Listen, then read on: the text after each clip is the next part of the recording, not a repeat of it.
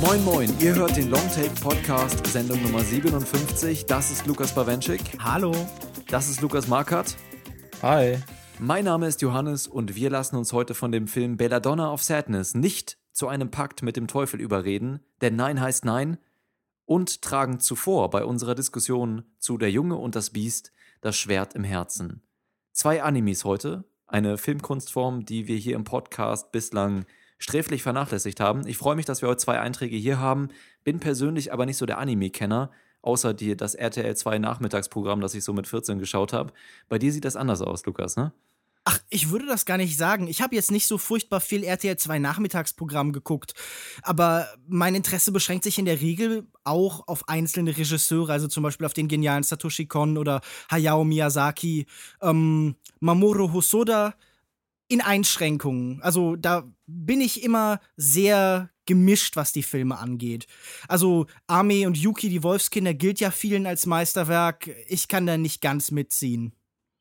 Gut, wir werden sehen, in welche Kategorie sein jüngster Film Der Junge und das Biest fällt. Viel mehr gibt es vorweg eigentlich auch gar nicht zu sagen, außer vielleicht, dass wir uns auch in dieser Sendung wieder den Hörermeinungen, also euren Meinungen, widmen werden. Dazu aber später mehr. Wir beginnen jetzt erstmal mit dem Film Der Junge und das Biest von Mamoru Hosoda.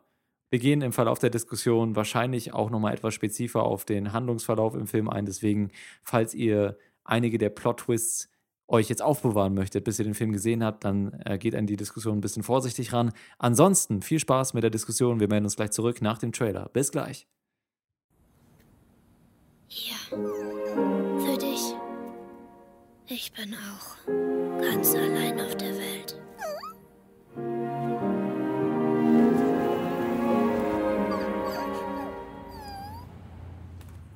Wo ist dein Vater? Lass mich in Ruhe. Zeig mal dein Gesicht. Oh, du bist ja ein Monster. Hättest du Lust mitzukommen? Was ist das denn? Der Junge ist ab sofort mein Schüler. Ein Schüler? Wenn du das so erklärst, werde ich das nie verstehen. Ein Schüler hat zu schweigen und zu gehorchen. Auf keinen Fall, sonst färbt deine Doofheit noch auf mich ab. Löffel! Ich habe euch doch gebeten, etwas langsamer zu essen. Gewonnen! Du machst den Abwasch. Kyuta steht zwischen zwei Welten. Der halbweise Ausreißer findet eines Tages ein Portal in eine andere Welt, in der anthropomorphe Tiere ihre friedvolle Gesellschaft pflegen und in ehrenhaften Samurai-Kämpfen gegeneinander antreten und irgendwann, ja, sogar zu Göttern aufsteigen können. Schon bald findet der Junge einen Vaterersatz und Lehrmeister in dieser Welt. Es beginnt eine Geschichte irgendwo zwischen Dschungelbuch und Karate Kid. Der Film selbst stellt derweil einen interessanten Fingerdeut für das japanische Anime-Genre dar. Nach dem Abdanken von Genregrößen wie Miyazaki, Kon und Takahata wird nach dem nächsten Visionär gesucht. Mamoru Hosoda wird als heißer Kandidat auf das Erbe von Miyazaki gehandelt. Sein neuester Film jedoch verdeutlicht, dass Hosoda genauso wie sein Protagonist zwischen zwei Welten gefangen scheint. Der wundervollen Handwerkskunst des Anime-Genres, die es erlaubt, selbst die absurdesten Ideen kreativ zu visualisieren, und seinen dann doch konventionelleren Wurzeln als Geschichtenerzähler für ein junges Massenpublikum. Meine Frage dann vor allem an dich, Lukas Bawenschik, der jeden von Hosodas Filmen bislang gesehen hat. Verdeutlicht Der Junge und das Biest, wie viel zu groß die Fußstapfen von Miyazaki und Co. für Hosoda noch sind? Oder befindet auch er sich bereits auf dem Weg zum Gottstatus? Ich finde das eine interessante Sichtweise auf das Ganze, denn tatsächlich habe ich da schon mehrfach gehört, dass Leute so denken und ich sehe auch immer wieder diese Brillanz eines Kons oder eines Miyazaki zum Beispiel bei äh, Hosoda aufblitzen, aber für mich sind seine Filme dann eben doch letztendlich zum Scheitern verurteilt. Er steht sich immer wieder selbst im Weg, er stellt sich immer wieder selbst ein Bein. Ähm, und ich finde, das sieht man bei keinem Film so deutlich wie bei Der Junge und das Biest. Eine wirklich im Grunde großartige Parabel. Durch die Tierpräsenz hat er natürlich auch so was Fabelhaftes, im doppelten Sinne natürlich. ähm, nur hat dieser Film neben all den gelungenen und klugen und auch sehr rührenden und schönen Bildern, die er für eben das Heranreifen und neue Formen der Familie eben in Japan findet, auch genauso viele Schwächen. Und er verliert sich immer wieder in so kitschigen Augenblicken. Und was mich in diesem Film wirklich in den Wahnsinn getrieben hat, wo ich mich permanent frage, ist das ein Stilmittel, ist das ein, ein, dient das einem höheren Zweck ist, dass dieser Film sich permanent selbst erklärt, dass er fast so was wie einen Theaterchor hier installiert und ähm, das Animationsgenre stellt in gewisser Weise so eine der reinsten Formen des Kinos dar, weil wenn man sich überlegt, dass das Kino das Umsetzen von Emotion in Motion ist, also das Umwandeln von dem, was innerlich ist, eben in Bewegung. Es sind ja die Movies. Und dieser Film das hier perfekt schafft, aber das Ganze dann doch wieder auf so einer Textebene permanent kommentieren will, dann hat mich das wirklich sehr, sehr gestört. Und das ist für mich die große Schwäche dieses Films.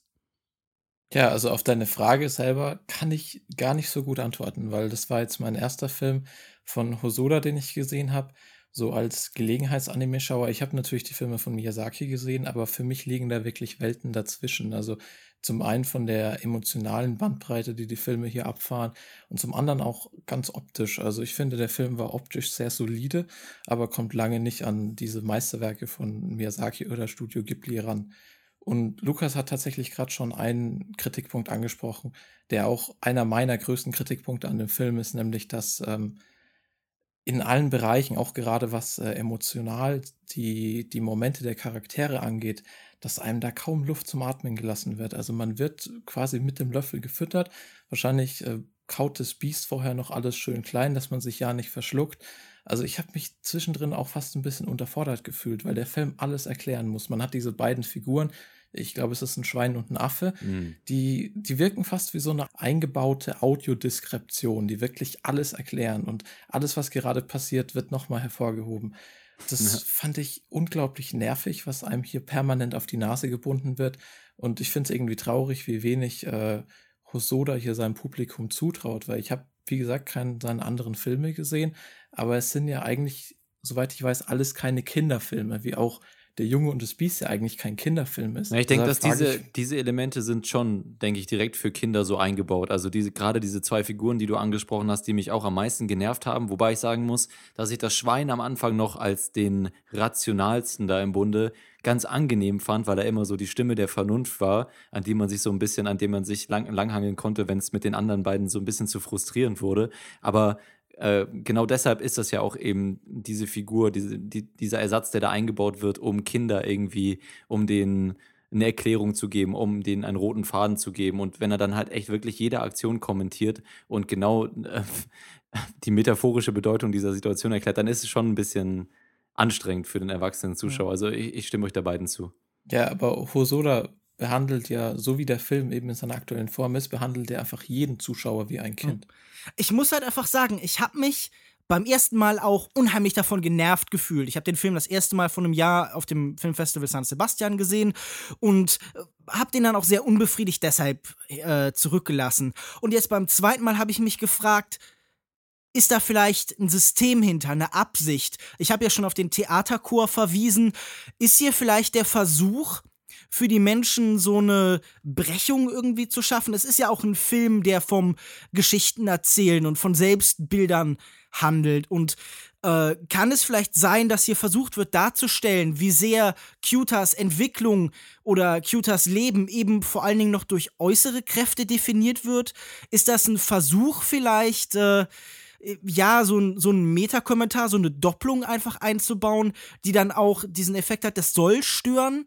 Diese Leute sollen eben Leute sein, die ihn definieren und dann später findet davon eine Lösung statt. Denn was mir so ein bisschen aufgefallen ist, gegen Ende äh, sind weniger explizite diese Beschreibungen. Also es gibt davon immer noch welche, aber sie lassen so ein bisschen nach.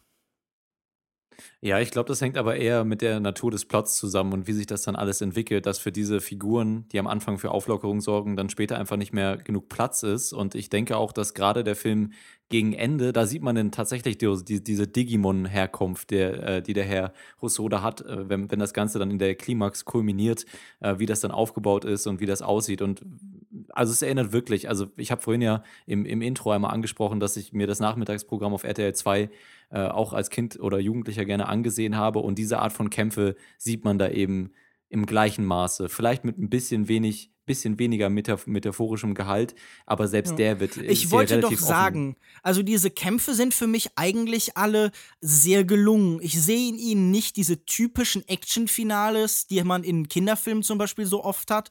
Wir haben letzte Woche bei Elliot der Drache darüber gesprochen, sondern die sind für mich wirklich sehr logisch aus den Figuren heraus entwickelt. Also keiner dieser Kämpfe ist in irgendeiner Form Selbstzweck, sondern alle diese Kämpfe zeigen sehr deutlich etwas über die Figuren. Und ich finde das schön, dass gerade in den Kämpfen gelegentlich dieser Kommentar, der permanent läuft, mal so ein bisschen zurückgenommen wird. Und also ähm, zum Beispiel haben wir hier zwei kontrastierende Figuren. Da ist zum einen eben diese Lehrmeisterfigur, die unsere Hauptfigur Ren beziehungsweise eben Cuta an die Seite gestellt hat, äh, Komatetsu, so ein, eine Bärenbestie, die titelgebende Bestie, die er ähm, sehr stark für so ein chaotisches, unorganisiertes und ja, so, so ein bisschen, er ist so ein bisschen ein Erwachsener, der aber nicht wirklich erwachsen ist, sondern Kind geblieben ist und der mhm. eben gemeinsam mit Cute heranwächst und er trifft auf seinen Konkurrenzen Josen, äh, ein, ein Wildschwein, so der ideale Vater, der schon zwei Kinder herangezogen hat, die eigentlich auch nicht fehlerfrei ist, das sind, sind das, das, das stellen wir dann später fest und ähm, die, die beiden stellen so Idealtypen da. Der eine halt der chaotische mit Ambition und der andere der organisierte, reglementierte, strukturiert Denkende auch in weiten Strecken. Und ich mag, wie die erste Begegnung zwischen den beiden eben diese Figuren nochmal sehr viel mehr erklärt. Also dann ist zum Beispiel in der Körperhaltung und in der Animation dieser Bär Kumatetsu die ganze Zeit nach vorne gelehnt und aggressiv, während mhm. Yosen tatsächlich wie so ein Gegenstück nach hinten gelehnt ist und so eine Defensivhaltung hat. Und dieser Film schafft es sehr gut in diesen Gefechten Rechten eben Emotionen auszudrücken. Also gerade im äh, großen Finale, das ich finde gar kein so typisches Action-Finale ist, sondern sehr interessant sich eben aus den Figuren entwickelt, wird das sehr gut eingesetzt. Also ich würde sagen, das hat nichts mit der Digimon-Vergangenheit zu tun. Wobei diese Kämpfe schon viele von Hosodas Filmen ähm, ja, so zu einem Abschluss gebracht haben. Also mich hat das schon bei Summer Wars so ein bisschen gestört, dass da so ein Automatismus ist, dass im Endeffekt alles in so einer finalen Schlacht mündet.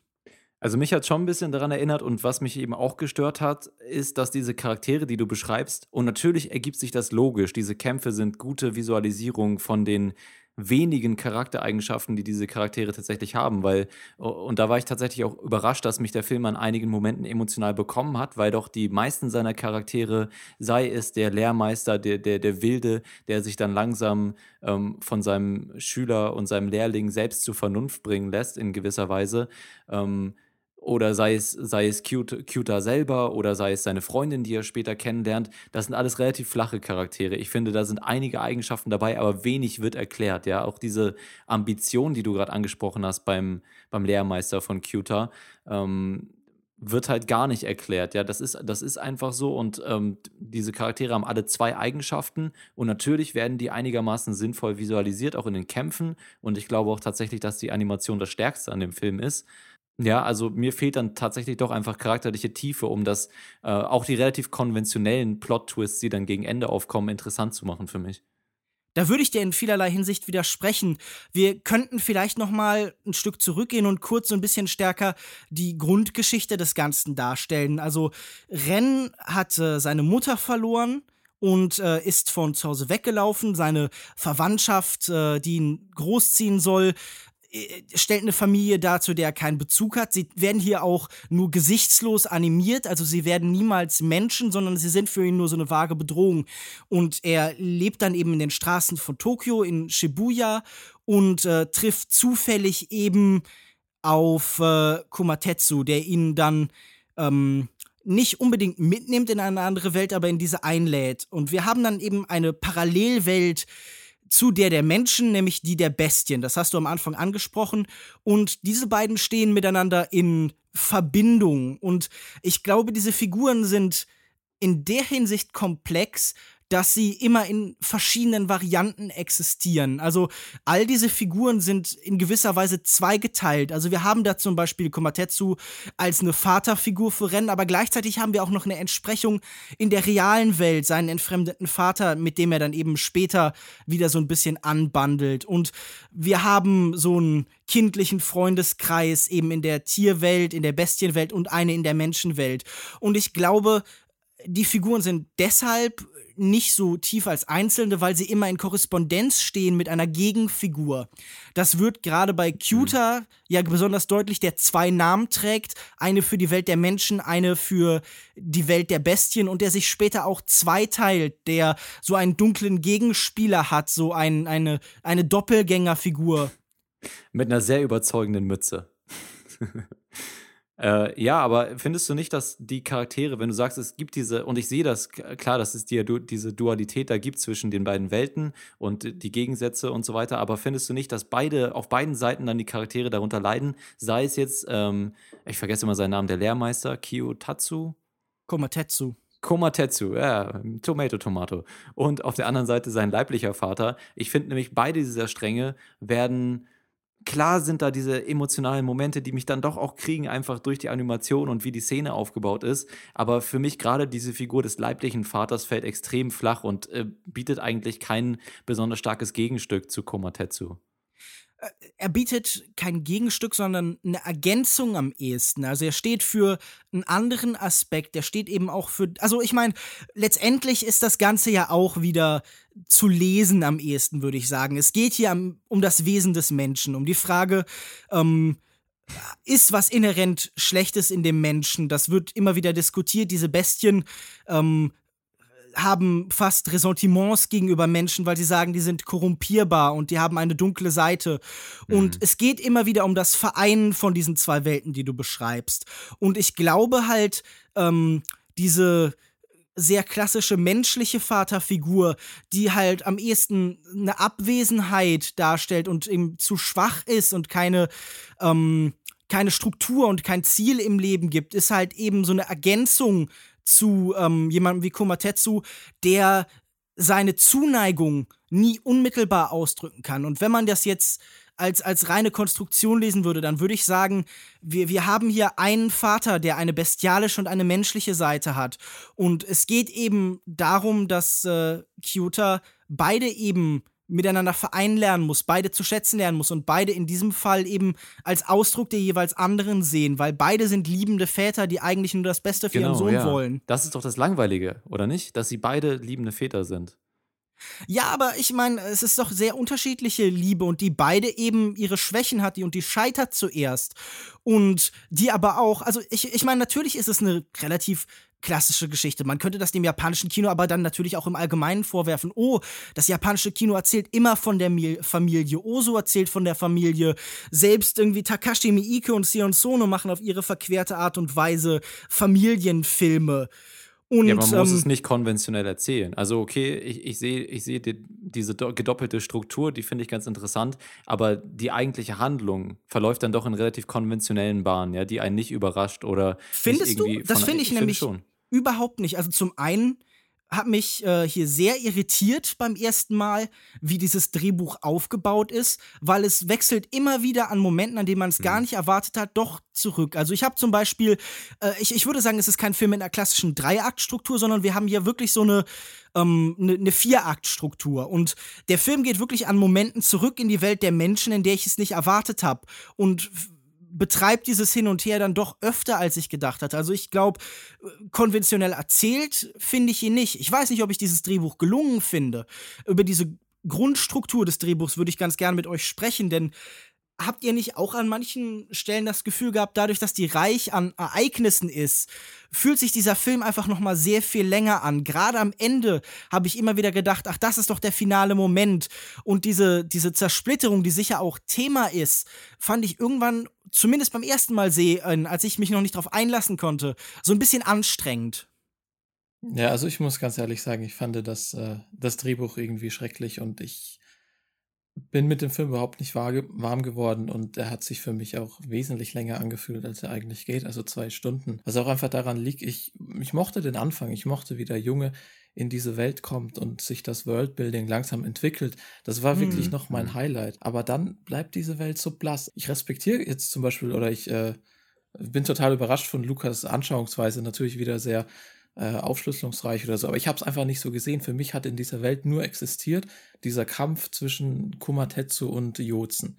Mehr war in dieser Welt nicht. Alles andere war blass. Und warum das so genau äh, stattfindet, dass einer von den beiden jetzt Nachfolger werden soll, weil der alte äh, Anführer irgendwie zu einer Gottheit wird oder so, das bleibt alles so hintergründig und man hat sich einfach nicht dafür interessiert, wer jetzt bei dem Kampf mhm. gewinnt, warum. Diese ganze Mythologie, die der Film aufbauen will, das hat sich für mich so beliebig angefühlt und, und aufgezwungen, nicht als wäre es irgendwie natürlich verankert. Und da war dann auch so ein Punkt erreicht, wo ich einfach immer weniger Zugang zu dieser Welt gefunden habe.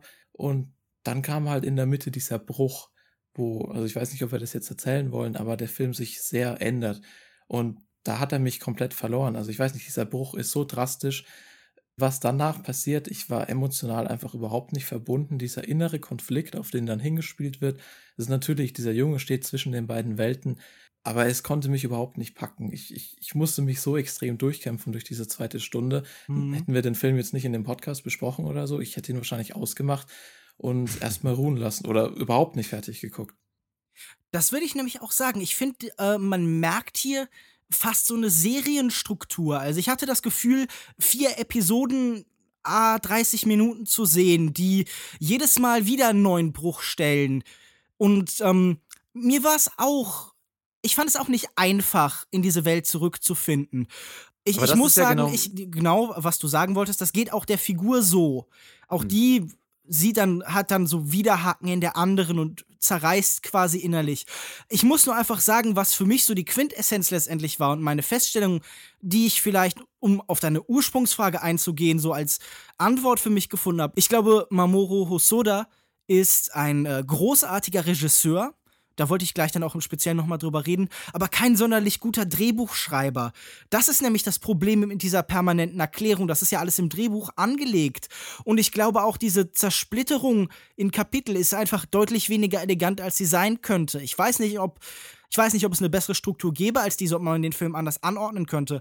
Aber für mich verliert er sich auch immer bei diesen Wechseln so ein bisschen. Genau, das war ja auch gerade meine Kritik. Das sorgt eben nicht nur dafür, dass ich die Charaktere als, als relativ flach empfunden habe, sondern eben auch, wie Lukas Markert angesprochen hat, die Welt. Also wenn man mal angenommen, man wird den Film jetzt mal so zusammenschneiden, dass die beiden Sachen, die eine Welt und die andere Welt hintereinander passieren, was natürlich in gewisser Weise dämlich wäre, weil das nicht die Botschaft des Films sein soll. Aber wenn man sich mal einfach die Handlung in den beiden Welten anguckt, dann sind sie eben, ohne sie zu vernetzen, extrem konventionell, finde ich. Also der Kampf, dann äh, er verliert, dann wird er, wird der Meister schult den Lehrling, der Lehrling schult den Meister. Also wenn man sich die, die Handlungsstränge in den zwei verschiedenen Welten mal isoliert betrachtet, sind sie halt schon sehr konventionell. Und das Interessante ähm, entsteht über die Vernetzung, aber dadurch entstehen eben auch die Brüche, die es verhindern, die ein oder andere Welt tiefer zu erzählen. Also wenn Lukas Markert irgendwie davon redet, wie er begeistert war und ich denke, auf die Sequenz kommen wir auch gleich nochmal zu sprechen, wie in diese Welt eingeführt wird, in diese äh, Beast-Welt, ähm, dann verspricht man sich da sehr viel mehr, als der Film nachher wirklich liefern kann, weil es dann tatsächlich mehr um Charaktere geht. Aber da muss man dann auch wieder Abstriche machen und da ähm, geht dann irgendwann eben die, das Wunder und so und das Interesse und die Neugier des Zuschauers verloren. Ich würde dir ganz entschieden widersprechen, wenn du sagst, das ist ein konventioneller Film, denn ich glaube, er ist vielleicht als Geschichte konventionell angelegt. Es ist eine bekannte Geschichte, die so eine archetypische Qualität hat. Ja, und die Themen sind Aber auch ich bekannt. glaube, ich glaube nicht, dass das halt auf filmischer Ebene konventionell ist, denn wir haben hier einen Regisseur, der ganz interessant mit verschiedenen Stilmitteln arbeitet, die halt so eigentlich nicht sonderlich üblich sind. Zum einen drückt er halt wirklich sehr, sehr viel eben in den Bewegungen seiner Figuren aus. Also wenn zum Beispiel äh, Komatetsu und eben sein Schüler gemeinsam um diesen Tisch herumlaufen und in den eigenen, in den Spuren des anderen laufen und so, dann sind das Bilder, die nicht so oft bemüht werden. Und ich mag auch, ähm, es, es gibt da ein äh, Video von äh, Tony Zhu drüber, dem äh, Video-Essayisten, in dem der eben über eine Szene aus Army und Yuki den äh, lateralen Tracking-Shot erklärt, also halt so eine seitliche Kamerafahrt. Und auch diese wird hier in diesem Film wieder sehr, sehr interessant und clever eingesetzt. Also es gibt da zum Beispiel eine Szene, wo ähm, Cuter bzw. Ren in der Menschenwelt eben das erste Mal auf seinen Vater trifft und wir haben mhm. immer so eine Fahrt von rechts nach links. Es wird nicht irgendwie über so, so klassische Blickfelder geregelt, wie man das normalerweise in so einer Situation erzählen würde, sondern durch so elaborierte Fahrten und so Plansequenzen, die halt besonders gut umzusetzen sind, eben in der Welt der Animationskunst. Und genau, weil es eben ein Tableau ist, ne? Genau. Das haben wir später auch ganz stark nochmal bei Belladonna of Sadness. Also da kann man die Und genau, ich, ich, glaube, dass diese Möglichkeit mit Tableaus zu erzählen die große Stärke eben von äh, diesem, diesem Film ist und dass er es immer wieder sehr clever einsetzt und dass er in der reinen Form bei weitem nicht so konventionell ist, wie du ihm das Nee, das habe ich auch gar nicht gesagt. Ich hab, du hast meine Kritik nicht verstanden. Ich habe über das Drehbuch geredet und über die Handlungsstränge in beiden Welten. Wenn man die isoliert, dann sind das extrem konventionelle Sachen, die da passieren. Auch, die, auch das, was überraschend sein soll gegen Ende, die, dieser Reveal, kommt halt für, zumindest für einen erwachsenen Zuschauer gar nicht überraschend. Also da ist es konventionell, wenn wir jetzt über Animationen reden, und da können wir jetzt gerne hinkommen, da sehe ich das ähnlich wie du, ja. Also da finde ich, gibt es viele Sequenzen, in denen die Charaktere gut visualisiert werden, in denen das schön umgesetzt wird und in denen die ganze Welt auch einfach ähm, zum sich umschauen einlädt und einen neugierig macht, ja. Also so detaillierte Animationskunst, äh, einfach das Handwerk ist wunderbar mit anzusehen, wenn man einmal da so eine, so eine Weitwinkelaufnahme Aufnahme oder wenn man sich mit Cuta über den,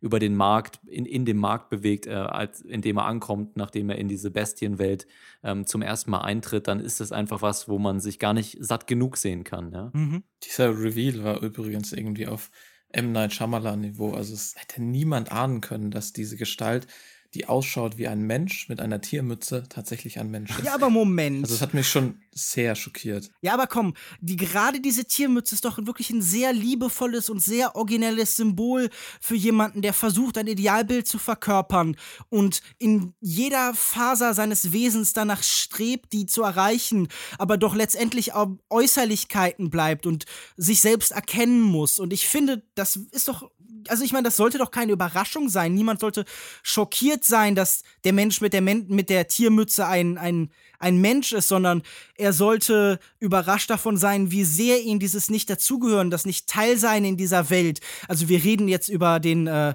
einen Sohn von dem, äh, von, von Josen, dem, äh, dem Schweinegott, der ein menschliches Kind er ist noch kein Gott. Er ist noch kein Gott. ja, den, na gut, äh, Josen, den, den Schweine den, Meister, das Schweinewesen. Den Schweinegroßmeister. Den Schweinegroßmeister, der eben ein Kind bei sich hat. Und man erkennt sofort, dass es sich um in irgendeiner Form um einen Menschen handelt. Aber das ist doch auch ein ganz zentraler Punkt in diesem Film. Es geht um Identität und wie Menschen ihre Identität definieren, wie sie sie verschleiern. Wir sehen ihn später, als er böse wird, sich in eine Art äh, in eine Art Wahl verwandeln. Da gibt es einen Bezug zu Moby Dick und ähm, wir, wir sehen permanent, wie Menschen eben ihre äußerliche Form versuchen zu verändern, aber nicht eben das mit dem Inneren gleichziehen lassen. Aber auch Und hier sind doch die Ideen nicht komplett ausgearbeitet. Also wenn man sich diese, diese, diese Symbolik des schwarzen Lochs, das in jedem Menschen scheinbar drin sein soll, aus, zumindest mhm. aus Sicht der Bestien, wenn man sich das ansieht, dann ist es doch eigentlich eine, also erstmal ist das so eine Verallgemeinerung, die man eigentlich gar nicht so stehen lassen kann, die der Film aber auch so stehen lässt. Und Findest dann auch du, der Film ist rassistisch gegenüber Menschen? ja, das ist. Oder äh, speziesistisch? Und meinst du, dass er äh, pro Bestienpropaganda ist? Ja, und auch nicht konstant. Also diese, diese Parallele wird ja nicht in der kompletten Menschenwelt irgendwie so äh, symbolisiert. Ja, also wir haben in der Menschenwelt irgendwie nicht Probleme, die daraus entstehen und auch die anderen Charaktere, die wir treffen, wie den liebenden Vater oder die liebende Begleiterin, die äh, auch wieder eine Art Lehrmeisterfigur annimmt, aber in einer ganz anderen, in einem ganz anderen Zusammenhang. Ähm, da haben wir dann plötzlich diese Thematik gar nicht mehr. Die wird also nur immer da angestrengt, wo es dann plotmäßig auch irgendwie passt und wo es zur Klimax geführt werden kann. Also ich finde einfach, weil da fehlt es nämlich auch an Tiefe. Warum haben Bestien diese Vorurteile? Was ist das genau mit dem schwarzen Loch? Gibt es da eine Historie oder so? Inwieweit also hat das, das heißt, Folgen man für muss die gesamte alles Welt?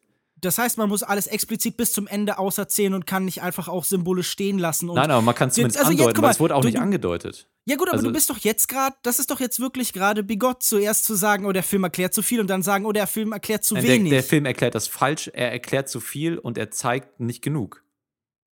Ich finde gerade das finde ich ein eigentlich sehr interessantes Element, weil äh, der der Film tatsächlich mal so eine existenzielle menschliche Seite eben anspricht. Also er handelt ja auch immer wieder so ein bisschen von archetypischen Figuren und hier geht es auch darum, ich, ich glaube zum einen erzählt er halt eben das omnipräsente Thema in der äh, japanischen Filmgeschichte, eben das Osu-Thema, nämlich er erzählt auch vom Verfall der Familie und davon, wie das eben Menschen in ihrer Identität angreift, wie eben tatsächlich halt eine Lücke in diesen Menschen steht, die vorher bestanden hat. Also Waisenkinder und, haben Baggage, okay. Waisenkinder nee, aber, haben emotionales nee, Baggage. Das, jetzt reduzierst du das auf was ganz Einfaches, aber ich glaube, das ist doch kein nichts Einfaches. Das ist ein tatsächliches, äh, vielleicht sogar das große Thema der westlichen Zivilisation. Die Frage, was erfüllt uns? Was ist es, was eben, nachdem eben unsere klassischen Strukturen weggebrochen sind, nachdem, also sagen wir es positiv, nachdem wir unsere alten Weltanschauungen überwunden haben,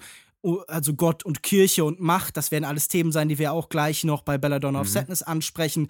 Nachdem die weggefallen sind und auch eben die traditionelle Familie, was füllt die wieder? Und ich finde, der Film sucht ganz liebevoll nach neuen Formen des Beisammenseins, nach neuen Formen des Zusammenlebens, nach einer Gemeinschaft, die eben über den Einzelnen hinausgeht. Also ich, ich glaube, das ist in dieser Hinsicht ein bewundernswert schöner und feinfühliger, aber auch progressiver Film, der eben klassische Familienbilder sucht in einer Form, wie man sie in der Realität jetzt eben findet. Also ich finde, der Film erklärt das Offensichtliche, was eigentlich keiner Erklärung bedarf. Und wenn es dann zu den Punkten geht, wo ich mir gerne ein bisschen Hintergrundwissen gewünscht hätte, da verschließt er sich dann dem Zuschauer. Also ich bin da bei Joko und ich finde gerade in der zweiten Hälfte diese äh, Motive und die Logik dahinter, gerade hinter diesen drastischen Charakterentwicklungen, die bleiben einfach relativ äh, dunkel. Also liegt es jetzt daran, dass sein Vater eben sein ganzes Leben ran etwas verschwiegen hat, dass er dann halb Tokio in Schutt und Asche legt und so, das war mir alles zu drastisch. Also ich muss sagen, ich konnte das sehr gut nachvollziehen. Ähm, also ich, ich meine, vielleicht solltest du allgemeine Spoilerwarnung vor das Ganze machen. Also wir sprechen ja jetzt von Ichiro Hiko, einem der Söhne von Yosen.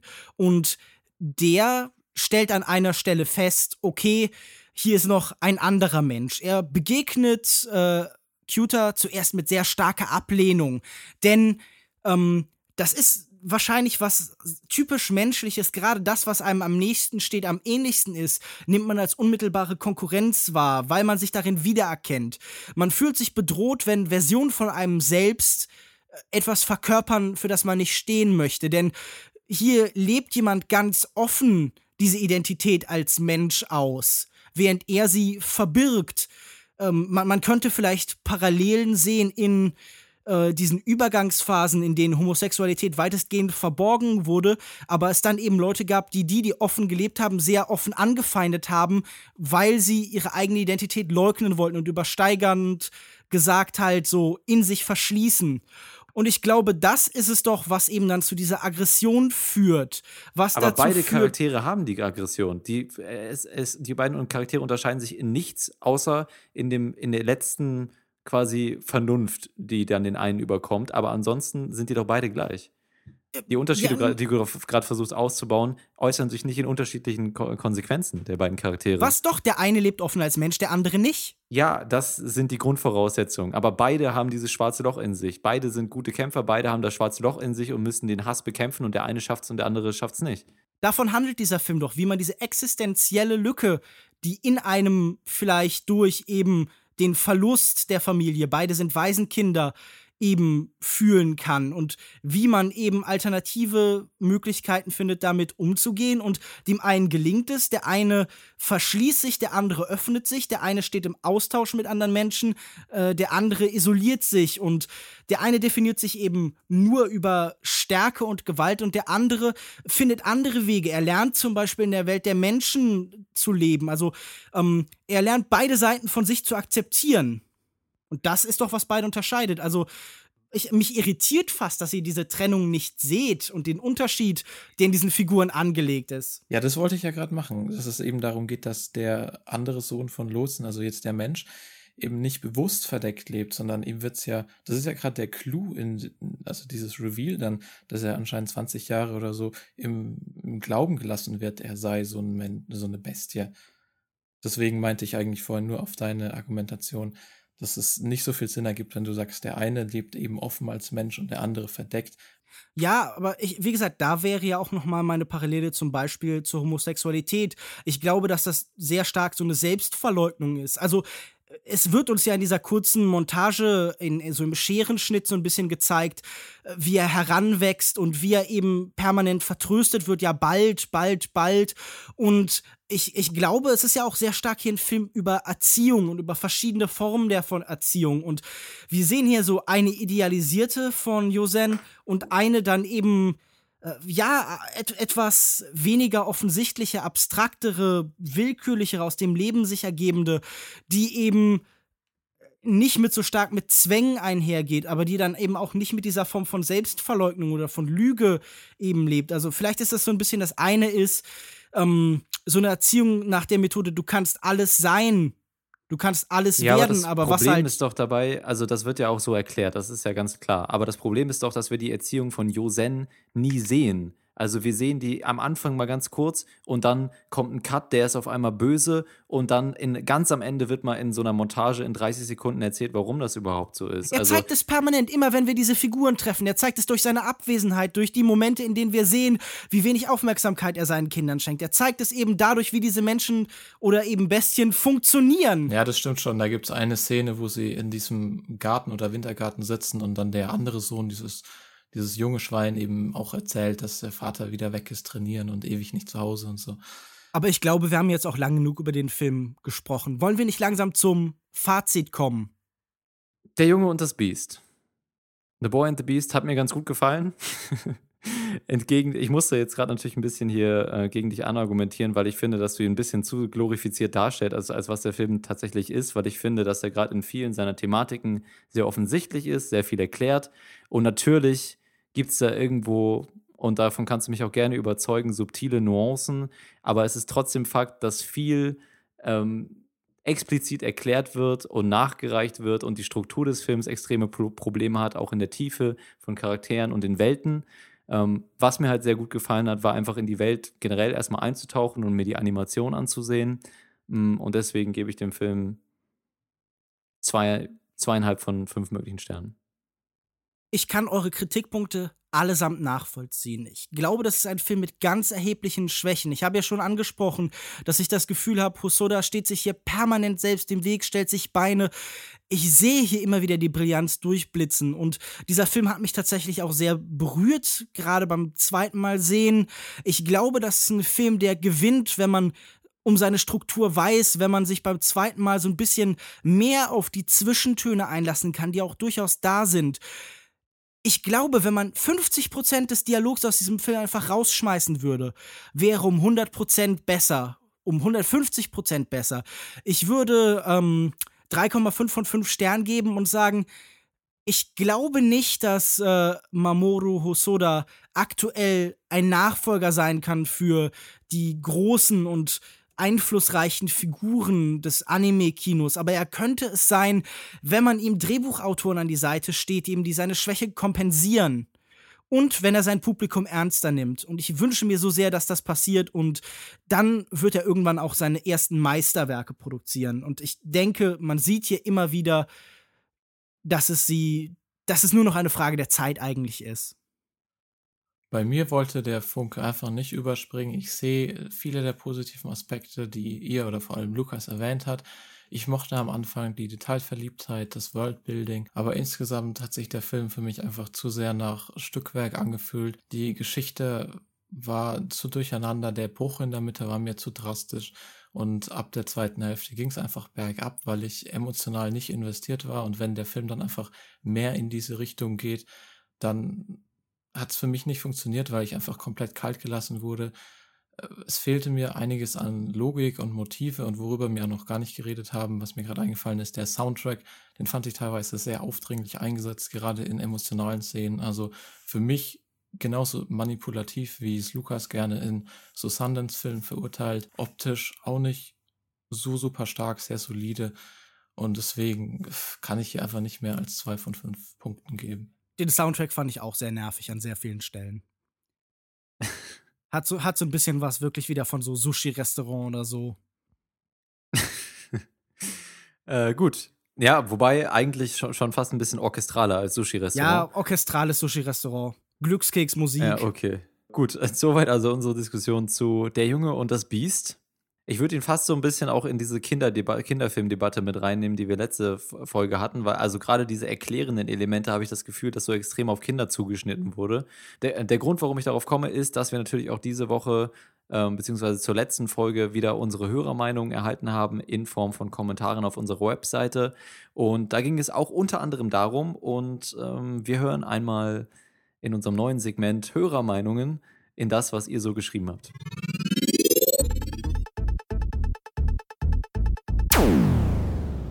Willkommen im Segment der Hörermeinungen. Wir haben vier neue Kommentare erhalten, alle unter unserer letzten Folge Nummer 56 zu den Filmen The Shallows und Elliot der Drache.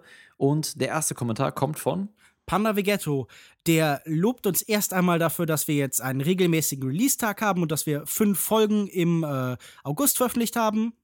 Wir werden uns jo, bemühen, weiterhin konsistent zu bleiben. Wir haben da gerade so ein bisschen Struktur reingebracht. Ja gut, er, er sagt, mein ziemlich kleiner Freund ist furchtbar, über den werden wir ja wahrscheinlich auch nicht sprechen. Er ist noch skeptisch bei Don't Breathe, weil es sich um einen Horrorfilm handelt.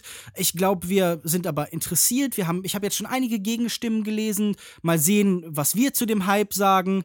Ähm, er freut sich auf Personal Shopper, wir auch. Wir mochten ja auch äh, den letzten Film von Olivier Assayas, glaube ich, alle recht gern, Clouds of Sils Maria. Und er hat noch eine Frage für uns. Äh, was ist eigentlich aus der Idee Long Take After Dark geworden? Was ist da eigentlich draus geworden? Das ist ein Format, das wir immer dann mal wieder veröffentlichen, wenn wir nach der, nach der Folge noch ein bisschen quatschen und das aufnehmen und da irgendwas Interessantes oder Lustiges bei rumkommt. Ist nicht immer der Fall. Wir haben ja in den letzten Folgen auch gelegentlich mal so ein paar Outtakes rangeschnitten, weil viel mehr dann danach auch nicht rumgekommen ist oder zwischendurch. Ähm, ja. Aber wenn wir irgendwie. Aber wir müssten es doch tatsächlich drauf anlegen. Wir müssten doch irgendwie ein, zwei kleine Themen tatsächlich auch haben und wir müssen uns hinsetzen und das aufnehmen. Also, das wird sich ja jetzt nicht zufällig ergeben. Also, sollten wir dieses naja, Format. Das letzte After Dark ist zufällig zufällig. Naja, ja, so halb. Also wir haben dann ja auch irgendwie festgestellt, okay, wir nehmen noch auf und ähm, sind so zu Themen gekommen, aber ich glaube, so ein bisschen genau, Planung und Struktur, also wir müssten uns das vielleicht dann am ehesten vorher vornehmen, oder? Also dann nehmen wir uns das doch mal vor für nächste Woche. Okay.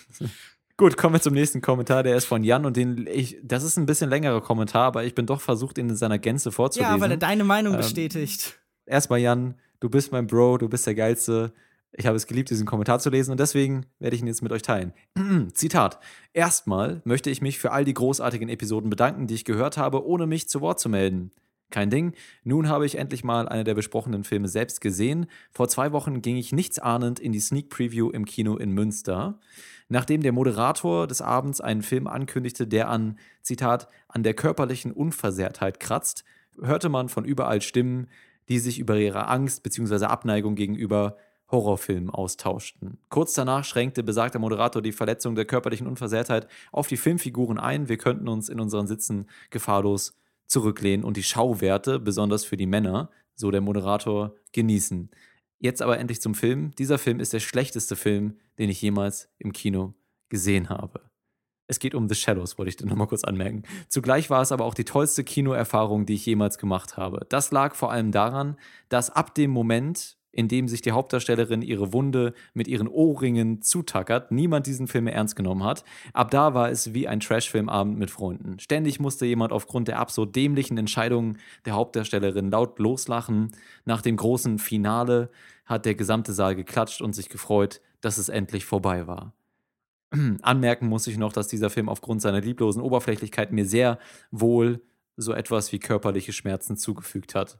Ich möchte Johannes in jedem Kritikpunkt beipflichten und mich auch seinem Entsetzen gegenüber Luca, Lukas B.'s Verteidigungspamphlet anschließen. Moment, auch dem von Lukas Markert. Auch Lukas Markert mochte diesen Film. Steht hier aber so nicht. Es handelt sich meiner Meinung nach bei diesem Film um einen absolut vorhersehbaren Survival-Horrorfilm, dem jegliches Alleinstellungsmerkmal fehlt und der es keine Sekunde schafft, Emotionen außer Spott und Häme aus mir herauszuholen. Ja, dennoch wieder gelungene Diskussion. Vielen Dank. Und ähm, er hält uns für einen der wichtigsten Medienpodcasts. Ja, ja, zu viel des Lobes. Gut, also, ob wir jetzt ein Medienpodcast sind, es geht hier gar nicht so oft um, um das Radio oder um Zeitungen oder so. um das Medium Film. Ja. Jetzt mach mir Jan nicht schlecht. Viele liebe Grüße, Jan, schreibt der Jan. Ja. Ich danke dir für deinen Kommentar und natürlich sehen das, äh, sieht das die ganze Welt genauso wie du. Okay, während sich äh, Yoko jetzt in seinen Allmachtsfantasien, in seinen Universalitätsfantasien verliert, lese ich den Kommentar von Kamil vor, beziehungsweise, ihr habt das ja schon bei äh, Panda Vegetto gesehen, ich äh, bemühe mich, um dieses Segment ein bisschen kürzer zu halten, nicht alles explizit auszuformulieren. Ihm hat erstmal grundsätzlich dieses Hin und Her, den wir hier äh, praktiziert haben, gefallen. Und er hat vor kurzem zum ersten Mal Der Weiße Hai gesehen und würde dann gern von uns wissen, was wir von dem Film halten. Und äh, ich würde sagen, ich halte es tatsächlich für einen von Spielbergs besten Film. Er gefällt mir sehr gut. Ich ähm, mag diese Kameradschaftsszenen, die sich dann nachher entwickeln. Ähm, ich, ich mag diesen kleinen Gag, wenn äh, dieser Plastikbecher wie eine Bierdose mit der Hand zerdrückt wird, unglaublich gern. Und ähm, es ist einfach als Suspense-Film ein sehr überzeugender, sehr gelungener Film. Genauso wie The Shallows natürlich. Was meint ihr zu der Weiße Hai? Äh, ja, also ich denke, da trifft man auf viel Konsens, wenn man sagt, dass einem der Weiße Hai ganz gut gefällt. Ähm, Gerade spannungstechnisch für mich ein, ein Meisterwerk, ja.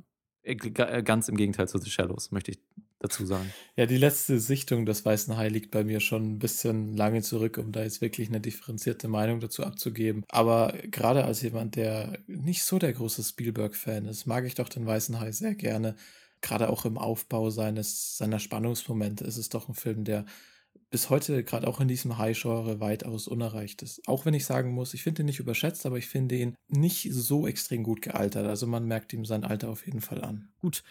Des Weiteren gab es dann hier einen Kommentar zu Kinderfilmen. Diese Grundsatzdiskussion, die wir bei Elliot dem Drachen geführt haben, wurde in den Kommentaren gleich mehrfach vorgeführt. Ich glaube, diesen Kommentar werde ich kurz vorlesen. Eure Diskussion zu Kinderfilmen im Allgemeinen fand ich sehr interessant. Erstmal ist ja alles nach der reinen Definition ein akzeptabler Kinderfilm, der ganz klar für Kinder als Zielgruppe intendiert wurde und inhaltlich deren Lebenswirklichkeit widerspiegelt. Ob es sich dabei dann allerdings um einen guten Kinderfilm handelt, muss jeder anhand seiner eigenen Kriterien ausmachen. Ich bin da eher auf Lukas Seite und finde auch, dass Kindern immer wieder zu wenig zugetraut wird, äh, viel weniger als sie eigentlich verdient habe.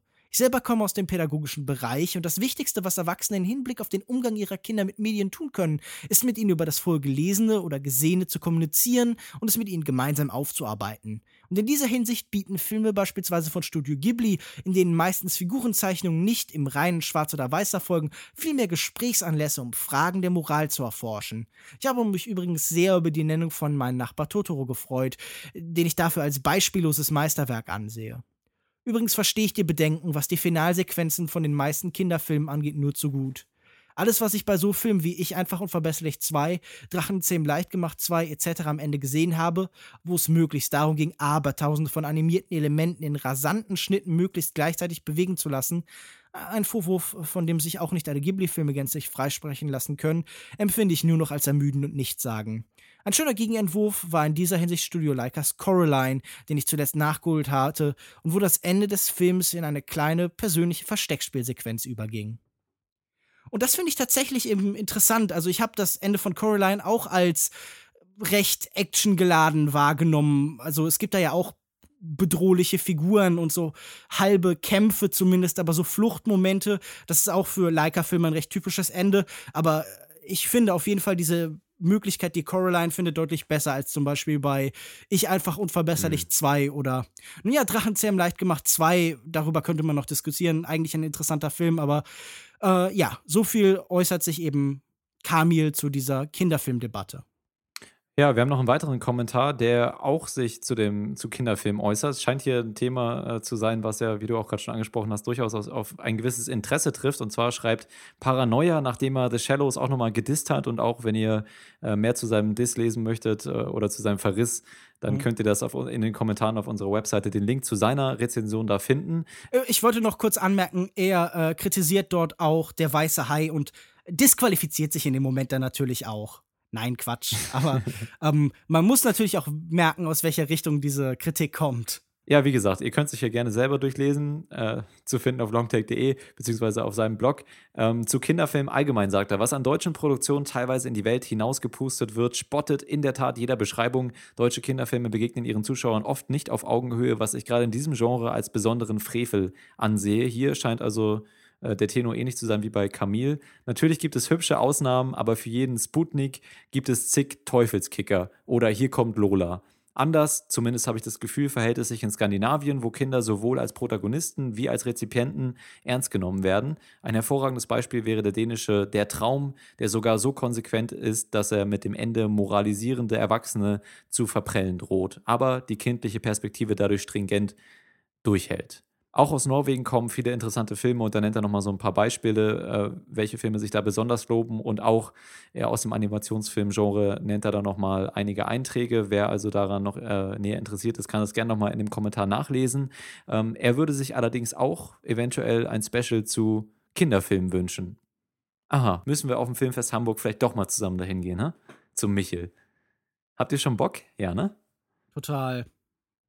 Und er verspricht noch, äh, sobald, sobald mein Sohn Filme sehen und verstehen kann, komme ich dann mit weiteren Erkenntnissen zurück. Da freuen wir uns drauf. Gerne auch zu älteren Episoden auf unserer Website immer Kommentare posten. Ich würde übrigens zum Abschluss sagen, wir haben noch einen letzten Kommentar bekommen und zwar bei Twitter, wo uns äh, Sascha Brittner, der auch schon zu Gast bei uns war, umgetauft hat in Wortwitze der Podcast. Machen wir zu viel Wortspiele? Ich weiß gar nicht, wie er darauf kommt. Meint er die Outtakes vom letzten Mal? Äh, möglicherweise auch, aber wir haben dann auch irgendwie mit der Oberfläche halt irgendwie öfter gespielt und ich meine, jetzt in der Folge haben wir auch öfter mm, gesagt mm. zwischen Welten und so und äh, ja, das bietet sich ja. Man muss ja auch mal ein bisschen äh, verbal verspielt mit, den, mit, mit, seinen, mit seinen Formulierungen umgehen. Ne? Also ich muss auch Sascha. sagen, also da werden wieder dreiste Unterstellungen gemacht von Leuten, die in ihrem Podcast vor allen Dingen über Kekse reden. So, Falls ihr auch Meinungen habt zu den Filmen, die wir heute besprechen oder zum Anime-Genre generell, und ich glaube, da gibt es äh, auch einige Interessenten hier in unserem, unter unseren Hörern, dann haut es in die aktuelle Folge, die wir jetzt raushauen, die ihr also gerade hört, gerne in die Kommentarsektion und dann schnacken wir nächste Woche ein bisschen drüber. Ja. Wir müssen immer noch mal so ein bisschen gucken, wenn ihr längere Kommentare schreibt, inwieweit wir das zusammenfassen, was sinnvoll ist und so. Da ja. schauen es wir noch mal so. Es wäre besser, wenn ihr einfach pointiert Fragen stellen könntet, wenn euch irgendwas interessiert. Eure Meinung lesen wir natürlich auch mit Begeisterung. Für den Podcast eignet es sich mehr, wenn man tatsächlich konkrete Fragen stellt und äh, so ein bisschen die Diskussion hier anstößt. Genau, aber gerne auch eure Meinung oder irgendwelche Filmtipps gerne auch mit in den Kommentar schreiben, auch wenn wir es dann nicht unbedingt vorlesen oder zusammenfassen, ähm, ist es doch für die anderen Leser, die dann auch im Kommentarbereich ähm, unterwegs sind, vielleicht doch ganz interessant. Mhm. Und für uns natürlich auch. So, das soweit das Segment und wir kommen jetzt zu unserem zweiten Film des Tages. Der nennt sich Belladonna of Sadness, stammt ursprünglich aus dem Jahr 1973 und handelt sehr viel von Vergewaltigung, aber auch äh, von Lust und den Anfängen des Feminismus, wenn man so möchte. Wie das alles zusammenpasst, darüber reden wir gleich nach dem Trailer. Bis gleich. Belladonna.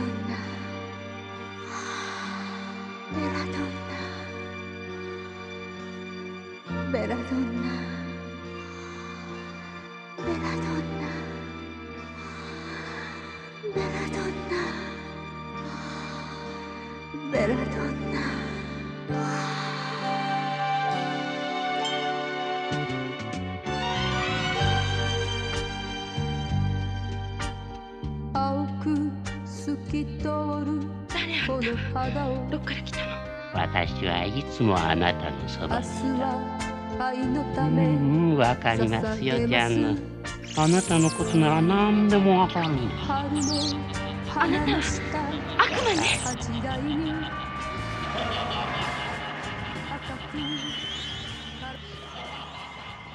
Uraufgeführt im Wettbewerb der 23. Berlinale entwickelte sich die Tragödie der Belladonna schnell zu einem großen finanziellen Flop. Aichi Yamamotos avantgardistisches Anime-Aquarell hatte es schwer, ein Publikum für sich zu finden und riss sogleich auch seine Produktionsfirma mit dem ikonischen Namen Mushi Production mit in den Abgrund.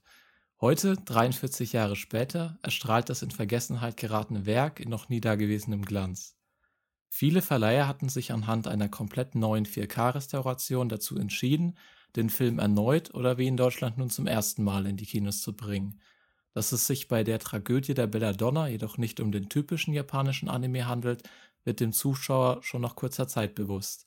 Angelehnt an westliche Motive wie dem Leidensweg von Jean d'Arc und einem Zeichenstil, der an Maler wie Schiele oder Klimt erinnert, folgen wir lose beruhend auf dem Buch Die Hexe des französischen Historikers Jules Michelet, der Geschichte von Jeanne und Jean, einem einst glücklichen Paar, zumindest so lange, bis sich in der Hochzeitsnacht der Fürst mit einschaltet. Denn der macht von seinem äußerst zweifelhaften Recht Gebrauch, wirft den Mann kurzerhand einfach aus der Stadt, um dann die Frau mitsamt seiner ganzen Gefolgschaft zu vergewaltigen.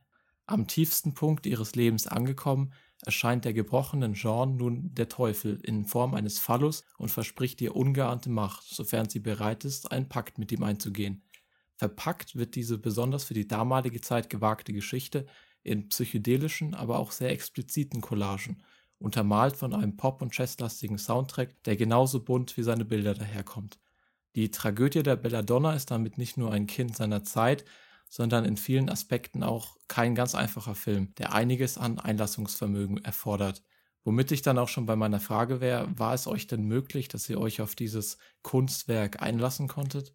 Für mich war es eigentlich gerade der Grund, warum ich mich darauf einlassen könnte, dass es eben teilweise so grotesk und psychedelisch ähm, dahergekommen ist, weil für mich gerade da das Interessante an dem, an dem Werk lag. Also die Handlung selbst ist ja relativ reduziert und simpel, sehr märchenhaft, aber wie das Ganze denn tatsächlich umgesetzt wird und dann auch ähm, versucht wird, verschiedene Thematiken da, darin anzusprechen und da können wir vielleicht später nochmal drauf zu sprechen kommen, inwieweit ähm, das in einem heutigen Kontext vielleicht nicht mehr ganz so äh, ganz so akkurat oder nicht mehr so ganz so feinfühlig wirkt, wie es damals vielleicht äh, gemeint war, äh, fand ich es doch sehr interessant. Also gerade so die, die, Dualismen in den, in den Szenen zwischen Lust und Gewalt und äh, die Rolle der Frau, verkörpert von, von Jean ähm, und ihrer Schönheit, fand ich sehr interessant und gerade äh, auch die Wechsel zwischen den verschiedenen Kunstformen, also durchaus manchmal sehr ex expressionistische Bilder und dann sehr reduzierte Bilder und simple Bilder und wie das Ganze äh, gemischt wurde, um diese Geschichte und auch diese wirklich diese Tragödie zu erzählen,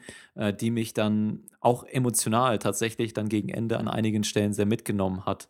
Äh, deswegen muss ich doch sagen, dass die Form gerade, das, was vom Soundtrack und von den Bildern rübergekommen ist, das ist, was mich bei der Stange gehalten hat und ich vielleicht im, in, den Meta, in den Metaphern und in den Thematiken in der heutigen Zeit da so ein paar Probleme sehe. Aber erstmal war die Form für mich das, äh, das Verkaufsargument für den Film im Prinzip.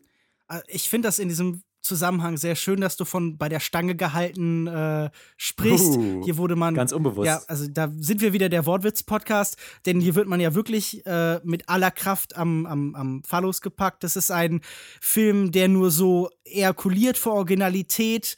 Es ist ein äh, Film von ja gelenktem Wahnwitz. Also es ist ja tatsächlich weitestgehend eine Collage, wo man das Gefühl hat, manche Sequenzen, äh, die lagen halt noch so im Studio herum und wurden dann einfach eingefügt. Die passen dann vielleicht auch nicht ganz ins Gesamtbild, aber es ist egal, weil es ist vor allen Dingen ja ein äh, zum einen auf der Formebene halt ein avantgardistisches Experiment. Also es ist, glaube ich, so ein sehr typischer Gegenkulturfilm. Er sieht ja selber so ein bisschen aus wie ein LSD-Trip. Lukas mhm. hat vorhin schon von Künstlern wie Klimt geredet. Ich glaube, man sieht ja auch noch ganz stark so Sachen wie den Beatles-Film Yellow Submarine. Ich musste gerade bei diesen größeren Tableaus immer wieder an Hieronymus Bosch denken. Und mit diesem auseinanderfließenden, vereinzelten Chaos werden für mich vor allem zwei Sachen erzählt. Zum einen ist das hier natürlich so eine ähm, also der, der ganze Film ist ja angelehnt an einen Roman eines Historikers von äh, Jules Michelet, der La Sorcière heißt. Ähm, so eine der ersten Texte historischer Natur, der versucht hat, Hexen und äh, als solche Verbrannte eben nicht eben nur als böse zu sehen, sondern denen was Positives abzugewinnen. Und letztendlich wird das eben hier auch ein Film über Volks- und Frauenbewegungen, der eben ganz stark an der Kraft der Kirche herummäkelt zu dieser Zeit. Und diese Geschichte von Jean d'Arc auf eine sehr interessante Art umdeutet, denn letztendlich äh, verstand sich ja Jean d'Arc als jemand, der mit von Gott auserwählt worden ist. Und hier sehen wir jemand, der vom Teufel auserwählt worden ist. Und hier gewinnt eben auch das Dekadente, die Last und die Lust und die sieben Todsünden, wenn man jetzt wieder bei Hieronymus Bosch sind, werden hier auf einmal zu Tugenden. Und ich mag diesen Film einfach als Umkehrung von jeder Logik, von diesem, also dieses dekadente Lard pur Lard, das ja auch in der Form dann einfach sich widerspringt. Das passt einfach perfekt zum Inhalt. Ich kann ohne Probleme verstehen, wenn, wenn Leute diesen Film zu anstrengend finden, wenn er zu wirr und vielleicht zu willkürlich scheint. Und ich bin sofort bei Joko, wenn du sagst so, äh, über die Übergriffe und die Gewalt, die hier in der Sexualität liegt, kann man auf jeden Fall diskutieren. Aber insgesamt fand ich den Film doch sehr, sehr faszinierend. Ich fand die Fassade des Films tatsächlich auch das äh, Faszinierendste. Also, auch wenn sie nach der Zeit so ein bisschen eintönig wurde und man sich daran satt gesehen hatte, äh, war es doch irgendwie was, was man gerade auch in der heutigen Zeit viel zu selten sieht. Weshalb ich auch nochmal wirklich äh, lobenswert erwähnen will, dass es toll ist, dass man so einen Film jetzt nochmal neu in die Kinos bringt, bei dem ganzen Müll, der so in den letzten Jahren produziert wird. Auch wahrscheinlich geht er ziemlich unter, aber es ist trotzdem mal was Besonderes. Aber inhaltlich konnte ich einfach dem ganzen Film nicht so viel abgewinnen. Ich, ich sehe natürlich die Motive, aber Lukas hat auch gesagt, es widerspricht jeglicher Logik und es äh, steht sich die ganze Zeit im Widerspruch. Auf der einen Seite hat man natürlich diesen feministischen Anstrich, auf der anderen Seite ist es irgendwie sehr voyeuristisch gehalten. Wenn äh, Shan mal irgendeinen Stoff am Körper hat, wird er ihr runtergerissen und auch diese ganze sexualisierte Gewalt grenzt für mich fast schon so an Exploitation da verliert der Film sich dann halt ein bisschen. Also diese eigentliche Prämisse dieser metaphorischen Geschichte wird dann immer mehr aufgelöst und statt Subtext fliegen dann halt Penisse durch, durchs Bild und das fand ich ein bisschen enttäuschend. Naja, das, das Anstoßende ist ja da durchaus gewollt. Also, wie Lukas ja auch gerade ähm, so elaboriert formuliert hat, wendet sich die Protagonistin Jean zum Bösen, um diese Gesellschaft zu durchbrechen und diese, diese, auch diesen Materialismus, ja, und, und den Fokus auf diese Hierarchien, weil das ihre einzige Möglichkeit ist. Und gerade durch dieses Anstößige wird ja diese, äh, diese so prüde und ekelhaft äh, blasse und, und, und äh, von, von unfairen sozialen Hierarchien geprägte Gesellschaft dann tatsächlich bloßgestellt und dann auch gebrochen letztendlich. Was ja das Interessante ist. Wo ich dir zustimmen würde, ist, dass ähm, der Film da was allerdings die Sequenzen auch so interessant macht, dass immer diese Dualität da drin ist zwischen, zwischen der Gewalt und der Lust, die da äh, verbunden wird. Der, der, Lust, diese gesellschaftliche Form zu brechen, aber auf der anderen Seite ähm, widerfährt ihr natürlich auch Gewalt. Und wenn wir über so eine Figur wie Jean d'Arc reden, dann war das auch eine Figur, die, so wird es überliefert, ja durch ihre Reden und ihre Worte und ihre Eloquenz und äh, die Massen begeistert hat. Und nicht nur durch ihre Schönheit. Und das ist so ein bisschen das, woran ich mich hier bei der, bei der Metapher anstoße. Ja gut, ich würde aber doch sagen, dass auch die äh, Jeanne, die wir hier treffen, ab einem gewissen Punkt vor allen Dingen eine machtvolle Figur ist, die nicht, also die natürlich zentral äh, die Sexualität der Menschen, die unterdrückt worden ist und der sie jetzt ganz nach dem klassischen satyrischen irgendwie Vorbild so freien Lauf lässt, dass sie damit die Leute für sich gewinnt. Aber sie ist dann natürlich auch, äh, das wird so angedeutet, eine von den wenigen und übernimmt damit so diese klassische Hexenrolle, die heilen kann. Also wie die, die, die Figur der Hexe ist ja daraus entstanden, dass man eben Heilerinnen hatte, die halt irgendwie wusste, wie man so Naturkräuter zusammenbraute und die halt vielleicht auch irgendwie ein Schmerzmittel bauen können und die vor allen Dingen halt auch ähm, Abtreibungen vorgenommen haben oder Verhütungsmittel gegeben haben. Mhm. Und das sehen wir hier in diesem Film ja auch. Und ihre Befreiung ist auch in der Hinsicht stark, dass sie dieser Sexualität ähm, Nutzen gibt. Also sie löst sie eben von dem reinen Reproduktionszweck. Das ist vielleicht das Feministische, dass sie Sexualität zum Vergnügen predigt. Aber darüber hinaus. Deswegen werden Hexen ja auch, auch, auch generell so ein bisschen als Vorläufer des Feminismus bezeichnet. Und gerade deswegen wurden sie ja auch so äh, nicht nur aufgrund des Glaubens verfolgt, sondern auch aufgrund ihrer gesellschaftlichen Signifikanz in solcher Hinsicht, ja, dass sie den Frauen eben dementsprechend die Wahlmöglichkeiten gegeben haben. deswegen macht schon, ja, stimme ich zu. Ja, also selbst in den 50ern und 60ern hat man ja noch gesagt, ja, äh, der Satanismus holt die Frauen und dann verlassen die ihren Mann und so. Also gerade in dieser Nachkriegs Nachkriegszeit, als ganz oft da halt neue Selbstverständnisse bei Frauen bestanden. Da, also ich meine, das sind ja auch so Teilaspekte, die dann in den 60ern und eben in den 70ern zu dieser Studentenprotestbewegung und zu den äh, gesellschaftlichen Verschiebungen der 60er Jahre geführt haben. Also das ist ja auf was sich dieser, auf was dieser Film halt rekurriert. Also er äh, versucht der eigenen Gegenbewegung, der eigenen Kultur so eine Historizität zu geben und zu sagen, hey, äh, das, was wir machen, ist nicht historisch isoliert, sondern das ist ein Prozess, der sich immer wieder vollführt und wir stehen damit in einer Historie. Ähm, wer Historie sagt, will ja was. Historie ist ja auch immer ein politischer Begriff und der wird hier versucht nutzbar zu machen. Aber vor allen Dingen, darauf wollte ich jetzt eigentlich gerade eingehen, eher als dieser, dieser, diese Exkursion zu machen. Mhm. Ähm, sie ist ja auch jemand, der eben für das Geschäftemachen steht. Sie wird ähm, eine, eine Schneiderin, wenn ich das richtig verstanden habe, auch zum Teil und irgendwie äh, verkauft verschiedene Sachen und sie ist in diesem Gewand gekleidet und es besteht eine Abhängigkeit. Es wird irgendwann erklärt, sie ist so die zweitmächtigste Figur da. Wieso? Sie wird auch eine politische Anführerin.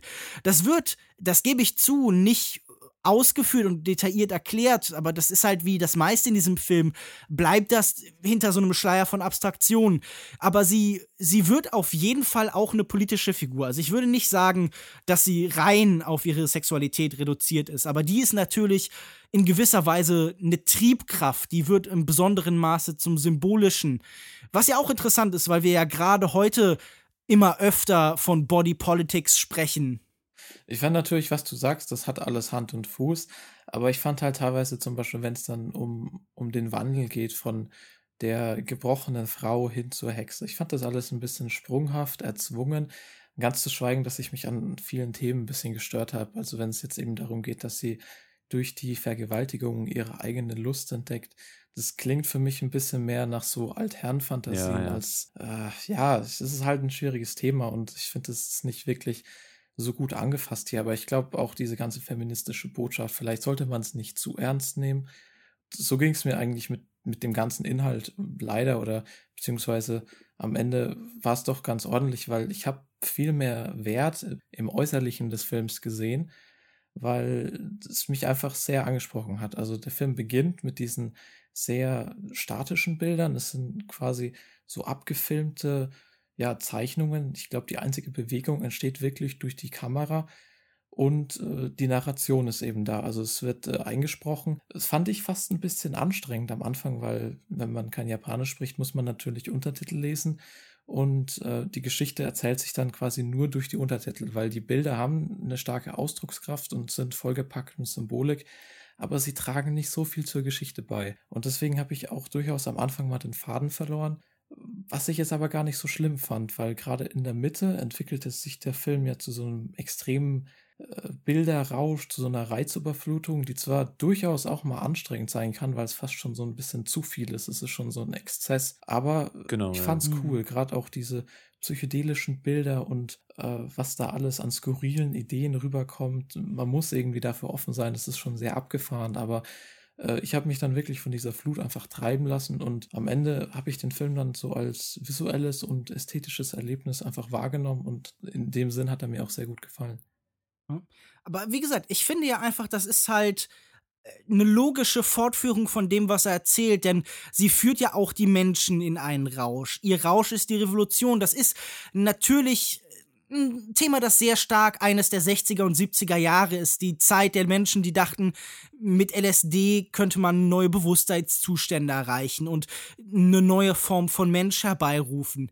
Ich bin sofort bei euch, wenn ihr sagt, ähm, das funktioniert heute nicht mehr so, sondern es fühlt sich nostalgisch an. Also ich glaube, das ist ein Film, der sehr stark in seine Zeit gehört, der sehr stark halt tatsächlich so in den späten 60ern, frühen 70ern verhaftet ist. Und es ist eigentlich schade, dass er damals nicht sein Publikum gefunden hat. Denn äh, wir erfreuen uns da heute sicher noch in gewisser Form dran. Er hatte sicher auch noch irgendwie so eine gewisse Schockwirkung in diesen Themen. Also wir, wir merken das ja selber gerade in der Vielleicht Unsicherheit. Wieder. Ja, stimmt. Ja. Also ich glaube, wir, wir haben ja eine neue Art und Weise über ein neues Bewusstsein für solche Themen bekommen. Also gerade in Deutschland zum Beispiel, du hast das im, im Intro so etwas scherzhaft erwähnt. In Deutschland hatten wir in letzter Zeit zum Beispiel diese Nein ist Nein-Debatte. Viele ähm, Fälle dieser Art wurden öffentlich diskutiert und wir haben neues Bewusstsein dafür. Und äh, ich, ich glaube, man hat den Film damals anders gesehen. Ich, ich finde vor allen Dingen halt auch interessant,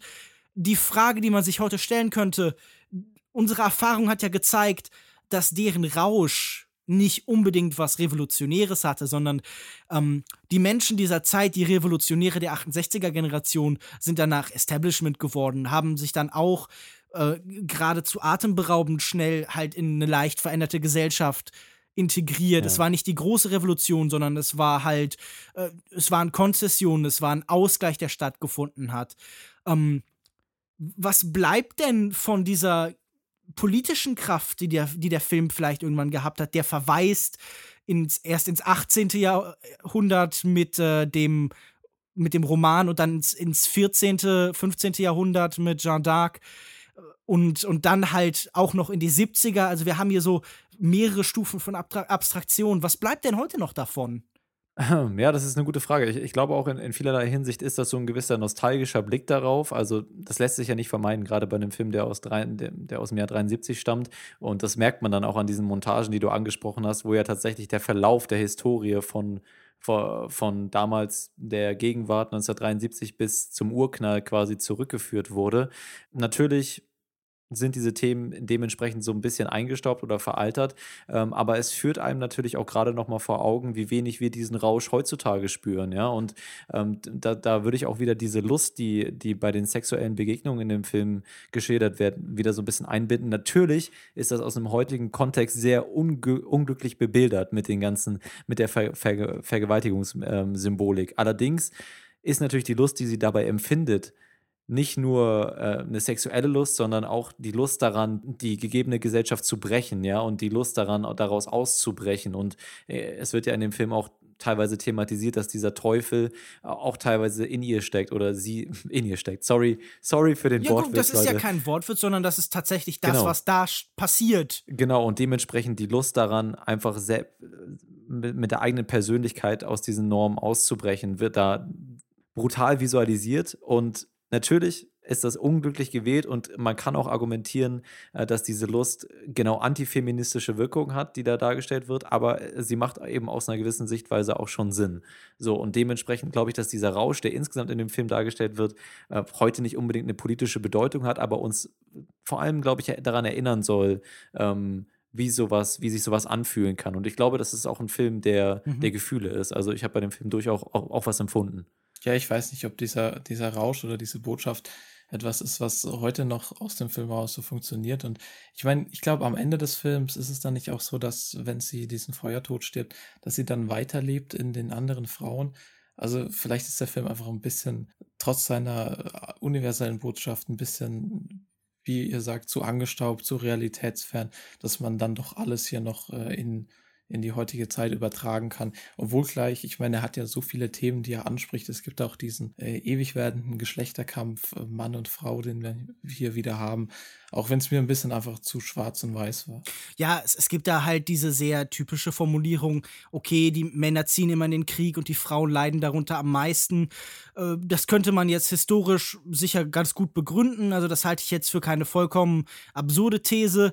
Aber ich verstehe, wenn du sagst, okay, dieser Film hat in seiner archetypischen Struktur bedient auch gelegentlich mal das ein oder andere äh, Klischee. Ich, ich finde aber dann durchaus interessant, wie er das Ganze jeweils bebildert. Also ich meine, wir haben ja auch zum Beispiel ähm, an Jeans Seite Jeanne, ähm, den, mhm, den, ähm, den Mann, ja, den Mann äh, der schon im Namen eine männliche Version von ihr ist, aber der halt eigentlich relativ nutzlos ist. Also das ist schon, das hat hier so eine satirische Qualität. Also da, da wird das Männlichkeitsbild dieser Zeit, das sich über, über Stärke und Beschützerinstinkt definiert, dann halt ab absurdum geführt, indem sie ihr dieser, äh, dieser sehr nutzlose Mann zur Seite gestellt wird. Aber ich finde halt letztendlich, ähm, ich, ich glaube, mein Hauptproblem, den aus heutiger Sicht zu sehen, ist,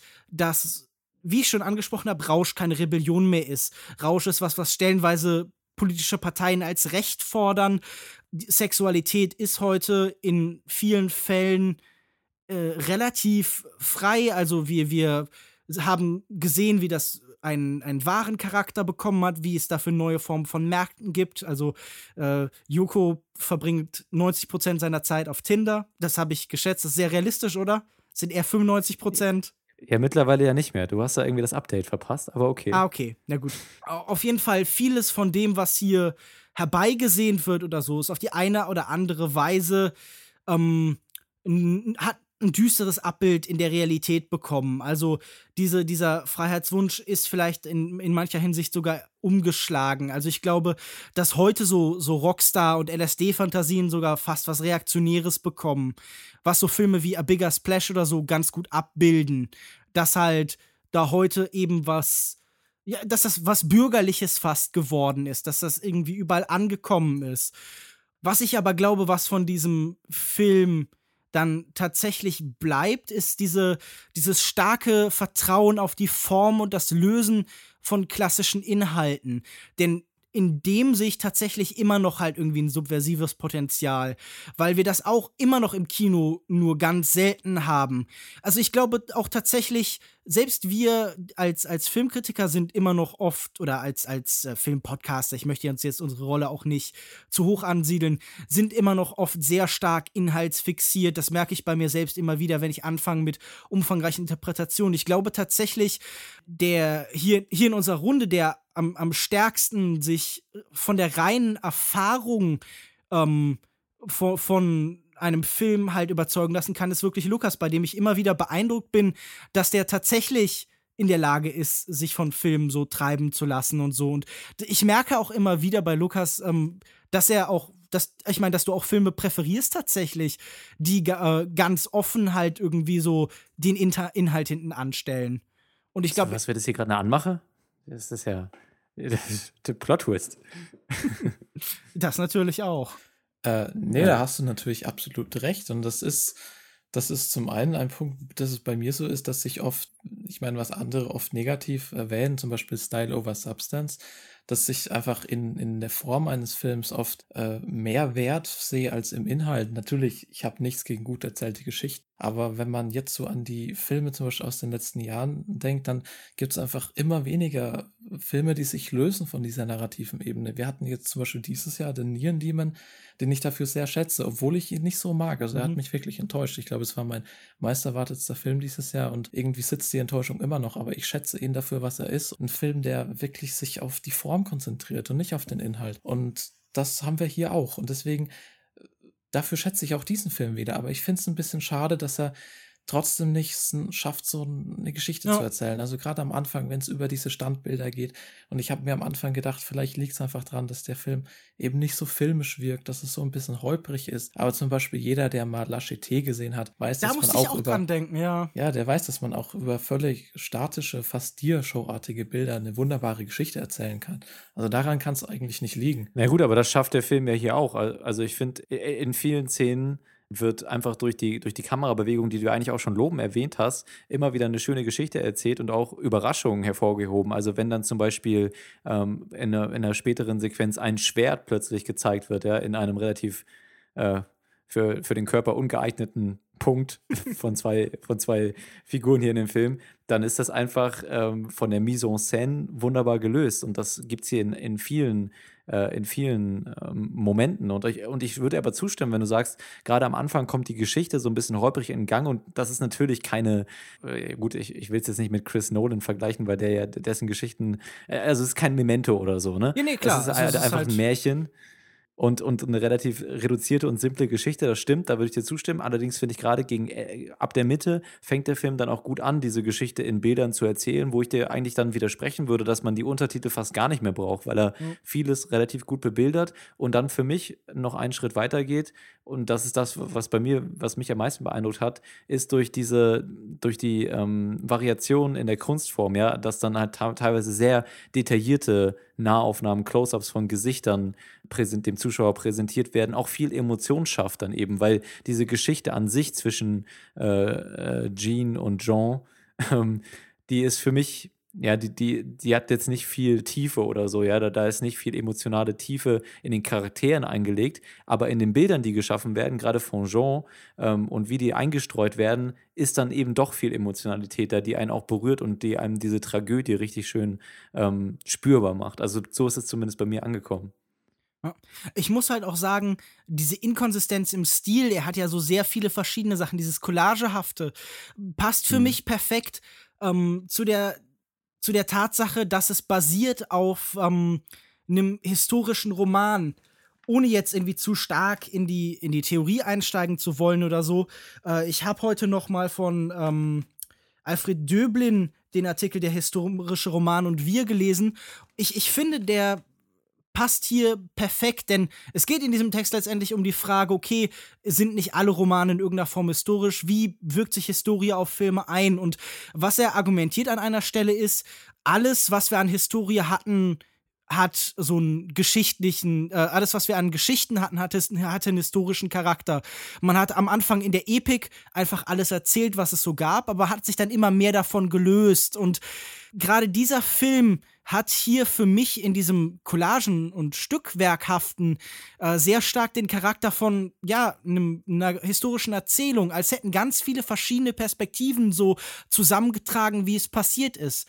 Und deshalb hat das auch so was Elliptisches und Sprunghaftes, weil es sich anfühlt, als mhm. hätten hier hunderte Menschen, die alle irgendwie das zum Teil erlebt hatten, da erzählt und als wären ganz viele Quellen gesammelt worden.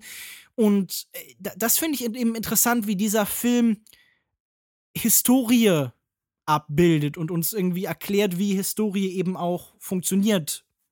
Nämlich, dass die immer Interpretation und Deutung ist und so und dass die aus ganz vielen verschiedenen Blickwinkeln kommt und dass die nicht immer konsistent ist. Und dadurch hat er auch was Abwechslungsreiches und ich finde auch, dass diese verschiedenen Formen an den, äh, als verschiedene Erzählinstrumente gut genutzt werden. Also wenn man, äh, wenn es um die Beziehung der beiden geht, dann äh, sind da viele dieser detaillierten Close-ups, ja, wo man wirklich die Emotionen in den Gesichtern lesen kann. Wenn es um Emotionen und, und dieses Rauschgefühl geht, sind viel diese psycho psychedelischen Animationen. Wenn es äh, in, in die klassische Geschichte reingeht, ist viel Reduziertes dabei. Zwischendurch sind auch immer wieder sehr detaillierte Tableaus von der Gesellschaft, ähm, die abgebildet werden soll. Also ich finde, es hat einfach durch diese Sprunghafte auch was Erfrischendes. Ich fand ebenso auch den Soundtrack sehr erfrischend, weil er einfach so facettenreich ist. Also ich, ich weiß gar nicht, ob ich es vorhin schon kurz angesprochen hatte, aber äh, es gibt wirklich hier fast alles in dem Soundtrack. Es gibt so düstere Pop-Songs, dann so Jazz, dann gerade in diesen Szenen, wo sich diese Reizüberflutung entwickelt, gibt so psychedelischen Rock. Und dann gibt es auch immer wieder diese Lieder, dieses äh, fast schon so bisschen quietschige, schlagerhafte, was aber ganz gut daneben zu den Szenen passt. Also ich war echt überrascht, dass sich das so gut ähm, verbindet mit dem Film, auch dadurch, dass äh, gerade am Anfang ja fast ein bisschen weniger Film ist, sondern mehr so diese abgefilmten Collagen. Aber es passt, das ist auch einer der Punkte, die dem Ganzen noch so ein bisschen Fluss geben, der Soundtrack. Also es war auch wirklich einer der großen Pluspunkte, finde ich. ich. Ich würde dir voll zustimmen. Ich fand den genial. Ich habe den richtig genossen ich war gemischt. Ich habe halt das Gefühl, ich hatte immer Sequenzen und auch Stücke, die für mich funktioniert haben und manche, wo ich dann war so, hm, das funktionierte nicht so. Das meinte ich vielleicht auch, wenn ich sage, okay, es hat was Collagenhaftes, nämlich, dass ich dann so in manchen Szenen konnte ich mich auch an den Animationen erfreuen. Also ich mag zum Beispiel diese diese seltsamen ähm, phallischen Tiere, also dann als zum Beispiel so eine Art Penishühnchen aus einem Ei schlüpft oder eine Penisgiraffe da entsteht, während ich andere, zum Beispiel diese Reise durch die Zeit, die du schon angesprochen hast, die am ehesten eben so an ja. Pop Art erinnert, nicht so sehr mochte. Also das war für mich alles so ein bisschen Hit und Miss und das hält mich auch davon zurück, diesen Film halt so vorbehaltslos zu lieben. Aber insgesamt finde ich, ähm, ja, dieses, dieses Bruchstückhafte und aufgesplitterte macht den Film eben gerade so interessant. So, sowohl halt eben auf so einer erzählerischen als auch auf einer formellen Ebene. Also ich muss auch sagen, dass der Film mich auch in einigen Momenten vielleicht auch ein bisschen strapaziert hat zu sehr und ich denke, irgendwann ist der Phallus dann auch in all seinen Formen dargestellt so. Und der Film hat sich wirklich sehr viel Mühe gegeben, das immer wieder auf neue Art und Weise zu tun und die Protagonistin immer auf neue Art und Weise zu quälen und zu zerreißen. Ja, gut, ähm, aber auch nur zu Anfang. Also, es weicht ja später dann einer deutlich positiver besetzten Sexualität. Ihr widerfährt auch gegen Ende allerdings noch der, also noch das eine oder andere Übel. Ich finde ja, ich, ich finde generell ist es eigentlich eine durch und durch eine Tragödie, die natürlich gesellschaftlich dann äh, in, einem, in einer gewissen Konsequenz endet, aber einfach charakterlich und persönlich für die Figuren ist das halt die reinste Tragödie, dieser ganze Film. Mhm. Ähm, ja, deshalb heißt der Film wahrscheinlich auch so. Genau, ja. Also er heißt ja im Englischen Ach, genau, so nicht Belladonna of Happiness oder die Komödie der Belladonna, sondern es ist halt. Ich glaube, auf Deutsch heißt er sogar die Tragödie der Belladonna. Ja, genau. So. Das hat ja Lukas sogar auch vorgetragen am Anfang. Ja, genau. Und abschließend würde ich vielleicht noch sagen, dass ich aber auch durchaus Lukas Marker zustimmen würde, dass gerade so, und ich weiß, es ist kein Film, der sich damit viel beschäftigt, aber gerade die Handlung an sich und diese Geschichte, diese doch sehr reduzierte, märchenhaft simple Geschichte, Ähm, und auch die Figurenkonstellationen haben manchmal für mich ein bisschen was zu wünsch wünschen übrig gelassen. Und äh, ich würde sagen, da kann ich auch direkt mal ins Fazit äh, übergehen. Ich fand, es war eine wundervolle Erfahrung, der Film. Wobei wundervoll, weiß ich jetzt nicht, ob es eine spannende Erfahrung, würde ich wahrscheinlich eher sagen. Mm, und mit vielen interessanten Einstellungen. Ich war wirklich begeistert teilweise von, der, von dem Detailreichtum der verschiedenen Bilder. Äh, auch wenn man sich die Farben, diese Pastell äh, die, dieses Pastellartige anguckt und, und wie auch verschiedene Farben dann so ineinander überlaufen. Das sind einfach wunderbare äh, Bilder, die man sich alle so aufhängen könnte und die, die man studieren könnte dann für eine halbe Stunde lang. Deswegen ähm, äh, war ich einfach von, der, von dem Handwerk begeistert, von den verschiedenen Kunstformen, von den verschiedenen Stilrichtungen in der Animation und das zusammen mit dem Soundtrack war wirklich das, was bei mir am meisten angekommen ist, diese Erfahrung, dieser Rausch und diese Emotionen. Ähm, mit der Symbolik und mit den Metaphern hab ich, haben wir gerade aus unserer heutigen Sicht vielleicht so ein paar Probleme, wenngleich man einfach sagen muss, dass sie halt auch auf, aus einer anderen Perspektive sehr effizient und, und treffend ähm, das Ganze visualisiert haben. Insgesamt wirklich eine sehr außergewöhnliche Erfahrung und ich bin froh, den nochmal in der Form gesehen haben zu können und dementsprechend gebe ich, ah, ich habe ihn mir gerade so ein bisschen schön geredet, selbst vier von fünf möglichen Sternen.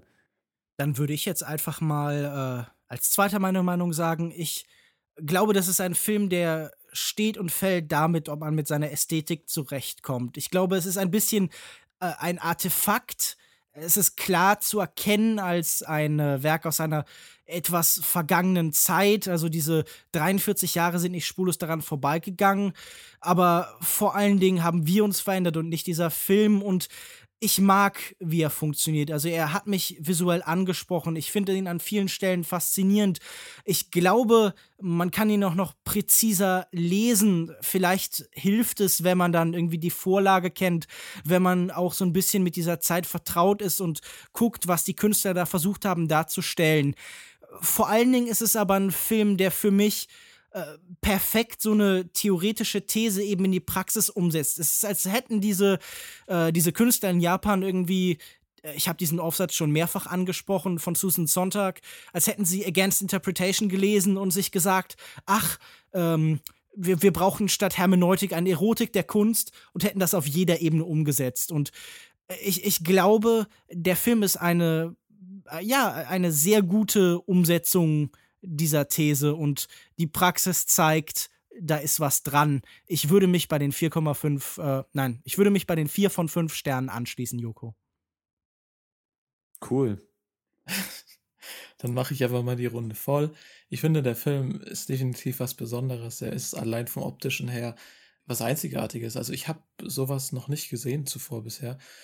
Allein deshalb hat es mich schon fasziniert. Es ist ein Rausch, den man dadurch lebt. Es ist durchaus, gerade wenn man sich vielleicht nicht ganz drauf einlassen kann, mitunter auch etwas anstrengend, aber das gehört dazu. Ich fand es ein bisschen schade gleichzeitig, dass am Ende nicht so viel hängen geblieben ist. Es war bei mir so ein bisschen, als würde ich so ein Bilderbuch auf Schnelldurchlauf durchblättern und am Ende habe ich schon wieder vom Anfang was vergessen.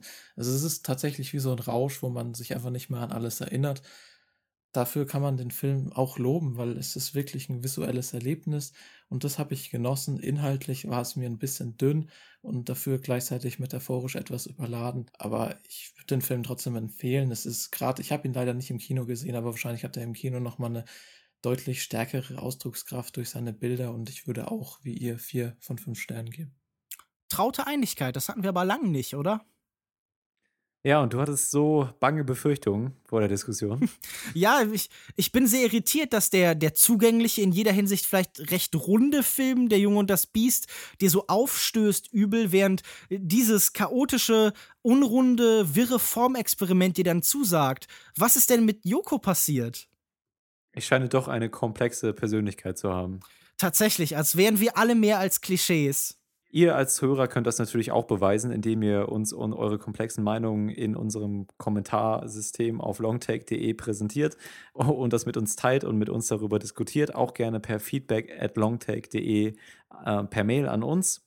Gerne besprechen wir die Sachen dann in der nächsten Woche. Und nächste Woche ist ein gutes Stichwort. Was besprechen wir denn an Filmen? Na gut, äh, tatsächlich äh, haben wir uns da ja sogar schon mal ein bisschen im äh, Voraus festgelegt, zumindest weitestgehend. Ich glaube, der Plan war, den äh, neuen Thriller von Fede Alvarez, Don't Breathe, zu besprechen und The Light Between the Oceans von Derek Cianfrance. Sehe ich Ja, das richtig? Gibt es da irgendwelche Widersprüche? Doch jemand, der Dragon Ball Z besprechen möchte, wandeln wir es jetzt endgültig zum äh, Anime-Only-Podcast? Nee, nee, komm, lassen wir mal lieber. Ja, ich persönlich Ja, habe ja auch noch so ein bisschen Lust auf Nerve, aber ich präferiere definitiv die anderen beiden genannten Filme. Deswegen, Also ich meine, die ersten Kritiken aus Venedig für äh, The Light Between the Oceans sind äh, nicht atemberaubend, aber mal sehen.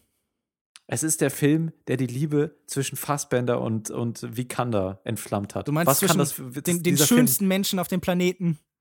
Ja, und den, ja. Das sind natürlich immer noch äh, du und ich.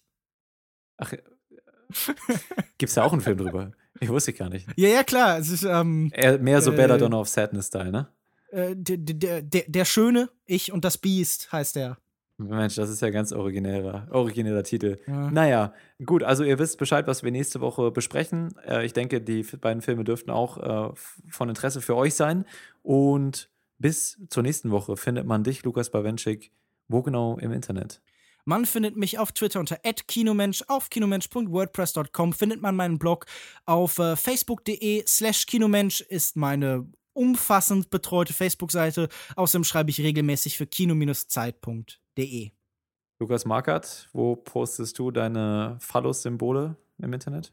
Auf Twitter meistens, wenn sie dann dort. Nee, Twitter zensiert gar nicht, ne? Nur Facebook. Ja, aber ich glaube, ich muss dir trotzdem noch ein Private Message, wäre doch sinnvoller, denke ich. Also nicht, dass du irgendwie wie Anthony Weiner da so mal so durcheinander kommst, ne? Ja, ich schicke die einfach an alle Welt. Ich schicke die raus, egal welche Absender. Hauptsache, es kommt irgendwo gut. an. Er versucht es andersrum. Während Anthony Weiner seine Karriere zerstört mit äh, Penisbildern, will Lukas durch Penisbilder eine ka politische Karriere aufbauen. Es ist auf jeden Fall ein origineller Ansatz, der in der heutigen politischen Welt vielleicht sogar Anklang finden könnte. Zumindest in Amerika vielleicht. Wo, ja, wobei, da sind die vielleicht ein bisschen zu prüde. Äh, mich findet ihr im Internet, äh, mich und meine prüden Meinungen findet ihr im Internet äh, auf Twitter at jokoda, J-U-U-K-O-D-A oder gerne auch auf Instagram neuerdings. Da poste ich was äh, über Sushi und, und äh, Sushi und andere, andere Sachen. Sehr interessant. Solltet ihr definitiv mal checken. Ich habe bisher zwei Abonnenten, Alex Matzkeit äh, und, jemand anderen. Und da bin ich sehr stolz drauf. Followed mir auf, Insta auf Instagram. Wenn ihr unsere Meinung teilt oder komplett anderer Meinung seid, dann lasst uns das gerne in den Kommentaren wissen. Schreibt uns auch gerne auf äh, Twitter oder Facebook an. Ähm, hinterlasst bitte iTunes-Rezensionen, im besten Fall positiv. Wie äh, so üblich lesen wir die auch in der Regel zu Beginn der Sendung vor. Also wenn ihr irgendwie eine Plattform sucht, um irgendwas Interessantes zu erzählen, im besten Fall über unseren Podcast, dann könnt ihr das gerne über iTunes-Rezensionen machen. Das sind alles Möglichkeiten, Aktivitäten, die ihr machen könnt bis zur nächsten Woche, wenn wir mit der nächsten Folge kommen. Nächsten Mittwoch. Bis dahin wünschen wir euch eine schöne Zeit im Kino. Bis dann. Ciao. Tschüss. Tschüss.